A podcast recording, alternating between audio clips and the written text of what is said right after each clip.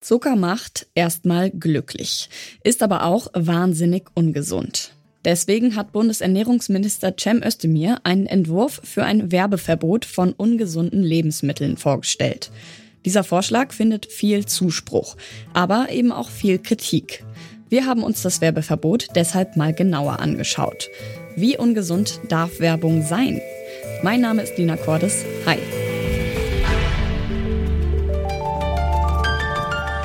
Zurück zum Thema.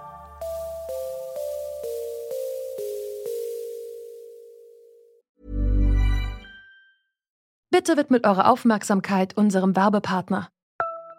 Die Suche nach geeigneten Mitarbeitenden kann viel Zeit in Anspruch nehmen, muss sie aber nicht unbedingt, denn man kann sich helfen lassen. Zum Beispiel mit den Premium-Stellenanzeigen von Indeed, denn damit wird eure Stellenanzeige in der Suche sichtbarer und Bewerberinnen und Bewerber werden schneller auf euch aufmerksam. Indeed schenkt euch jetzt 75 Euro Startguthaben für eure Premium-Stellenanzeigen. Klickt dazu auf den Link in den Show Notes. Es gelten die AGB. Ja, wir haben also weiterhin ein großes Problem mit Übergewicht bei Kindern. Das sagt Ernährungsmediziner Hans Hauner und bringt uns damit direkt ins heutige Thema. Laut einer Studie des Robert Koch Instituts sind etwa 15 Prozent der Kinder und Jugendlichen in Deutschland mehrgewichtig. Das ist im Vergleich zu den letzten Jahren zwar kein krasser Anstieg, aber trotzdem ein hohes Niveau. Und weil Mehrgewicht zu Krankheiten wie Diabetes führen kann, sollen Kinder durch das vorgeschlagene Werbeverbot geschützt werden. Heißt, Schluss mit Werbung für ungesundes Essen wie Pizza oder Schokolade für Kinder unter 14. Gelten soll das im Fernsehen, im Internet, aber auch teilweise in Außenbereichen. Eine Idee, die nicht überall gut ankommt. Der Zentralverband der deutschen Werbewirtschaft, kurz ZAW, sieht den Vorschlag kritisch. Ich wollte von Geschäftsführerin Katja Heinschel von Heinig wissen, warum das so ist. Wir sehen das Werbeverbot deshalb kritisch, also in der vorgeschlagenen Version, die der Bundesminister ähm, in die Ressortabstimmung gegeben hat, weil das eben ein brachiales, breites Kommunikationsverbot für 70 bis 80 Prozent aller Lebensmittel ist. Es geht also nicht darum, irgendwie zielgerichtet Kinder vor den Inhalten äh, der Lebensmittelwerbung vielleicht zu schützen, also vor Inhalten, wo sie vielleicht noch äh, nicht die ausgeprägte Ernährungs- oder Werbekompetenz haben, das zu erfassen. Dafür gibt es ja bereits Regeln. Ähm, also der, der Minister stellt es ja im Moment so dar, als ob es überhaupt völlig ungeregelt ist. Dem ist natürlich nicht so. Darüber hinaus bemängeln KritikerInnen auch, dass ein Werbeverbot nicht automatisch den Kinderschutz erhöht. Über diesen Vorwurf habe ich mit Tobias Efferts gesprochen. Er ist Privatdozent an der Universität Hamburg und beschäftigt sich mit Kindermarketing. Er hat mir gesagt, was er davon hält. Dem widerspreche ich ganz klar. Also es gibt natürlich Studien dazu, die zeigen, dass erstmal das Werbeausmaß abnimmt, wenn man eine solche Regelung implementiert. Das ist erstmal die Grundvoraussetzung dafür, dass verschiedene andere Entwicklungen nicht eintreten. Und das sind erstens kurzfristige Impulskäufe, die durch die Werbung ausgelöst werden und kurzfristige impulsive Konsumwünsche, gerade bei Kindern. Kinder sind sehr impulsiv, reagieren sehr impulsiv auf die Werbung. Das zweite ist das Ernährungswissen. Wir haben momentan, glaube ich, eine Gegenkampagne zu diesem Gesetzesentwurf laufen, die sagt, mündig werden. Kinder sollen mündig werden. Aber es zeigt sich leider in der Studienlage genau das Gegenteil. Das heißt also, wenn ein Kind regelmäßig mit Werbung für bestimmte Produkte bombardiert wird, dann bekommt es das Gefühl, dass das in Ordnung ist und das wird auch mit positiven Werbebotschaften ähm, verbunden, dass das also was Gutes ist und dass das in Ordnung ist, das zu konsumieren. Und da geht's schon los. Also das Ernährungswissen wird dann sukzessive schlechter. Und das Dritte ist, auch die langfristigen Präferenzen in der Ernährung sind so, dass also auch wenn die Werbung dann nicht unmittelbar da ist, die Kinder trotzdem aber dann aufgrund, auf Basis dieser Präferenzbildung, die durch die Werbung erfolgt ist, auch dann weiterhin diese ungesunden Lebensmittel konsumieren. Mit ungesund meine ich hier Lebensmittel, die besonders viel Fett, Salz und Zucker beinhalten. Und die sind auch hier natürlich in der Regulierung betroffen. Neben dem Verbot, ungesunde Lebensmittel kindgerecht zu bewerben, soll in bestimmten Zeitslots generell verboten werden, Werbung für Ungesundes im Fernsehen zu senden.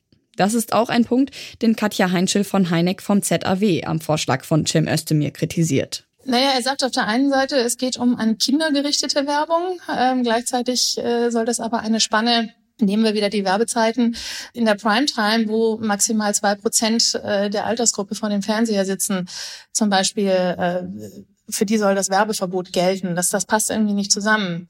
Und das ist eben nicht klar, an wann ist Werbung an Kinder gerichtet.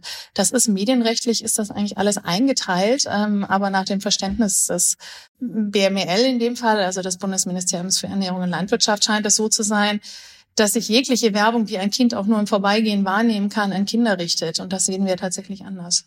Okay, aber ist jetzt wirklich alles Werbung für Kinder? Oder ab wann ist Werbung auch Werbung für Kinder?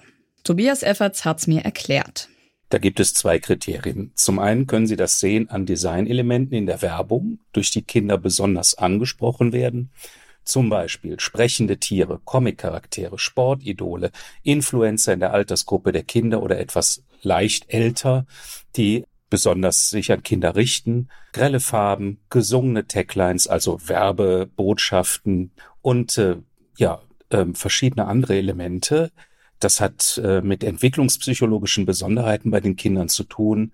Sie reagieren sehr, sehr emotionell auf diese Dinge und haben deswegen auch äh, eine sehr, sehr hohe Nachfrageantwort ähm, beziehungsweise Nachfragereaktion, wenn sie bei diesen äh, oder diesen äh, Werbungen konfrontiert werden. Das ist das erste Kriterium. Und das zweite Kriterium ist, an Kinder Werbung ist da, wo die Kinder sind.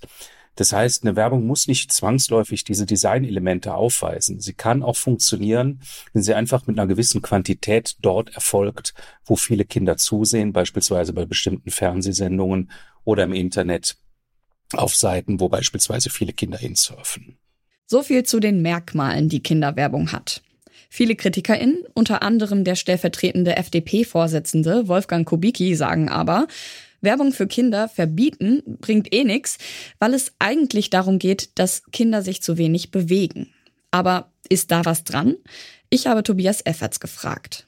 Also natürlich gibt es viele Faktoren, die darauf einwirken, wie sich Kinder ernähren. Die Eltern, die Schule, das soziale Umfeld im weiteren Sinne, aber eben auch die adipogene Umwelt. Adipogene Umwelt meint eine Umwelt, die wir hier im Lande haben, die die Adipositas, also das krankhafte Übergewicht, begünstigt.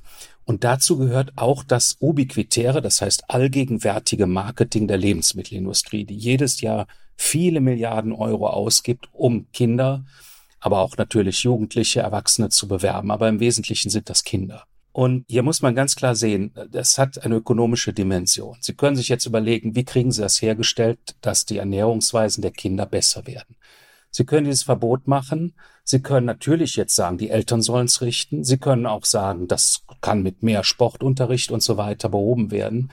Also müssen Sie sich überlegen, was kostet das alles? Wie kriegen Sie die Eltern dazu? Und da weise ich darauf hin, wir haben viele Familien, da sind ähm, Eltern alleinerziehend oder äh, müssen den ganzen Tag am Supermarkt an der Kasse sitzen und das Kind sitzt zu Hause und keiner ist da und es guckt sich den Smartphone-Bildschirm an und surft im Internet. Und da muss aus meiner Sicht der Staat helfen. Da ist das schön, was Herr Kubicki sagt, dass wir da mehr Bewegung brauchen, einverstanden. Aber das wird nicht funktionieren. Das heißt, wir brauchen eine kosteneffektive Regelung, die sicherstellt, dass bestmöglich die Ernährungsgewohnheiten sich verändern hin zu einer gesunden Ernährung. Das Werbeverbot betrifft viele Bereiche. Wirtschaft, Kinderschutz und natürlich spielen auch juristische Fragen eine Rolle. Welche Perspektive ihr also einnehmen wollt, Argumente gibt's sowohl bei den KritikerInnen als auch bei den BefürworterInnen des Vorschlages. Fest steht aber, Werbung wirkt. Und das bedeutet, Werbung ist auf jeden Fall ein Grund für Kinder, aber auch für Erwachsene, immer wieder in die Chips-Tüte zu greifen oder die Pizza in den Backofen zu schieben. Das war's von uns für heute. Mit mir Werbejingles gegoogelt hat Lars Fein. Florian Drexler hat die Folge produziert, Hanna Kröger war Chefin vom Dienst und ich bin Lina Cordes. Ich sag Tschüss und bis zum nächsten Mal. Zurück zum Thema vom Podcast Radio Detektor FM.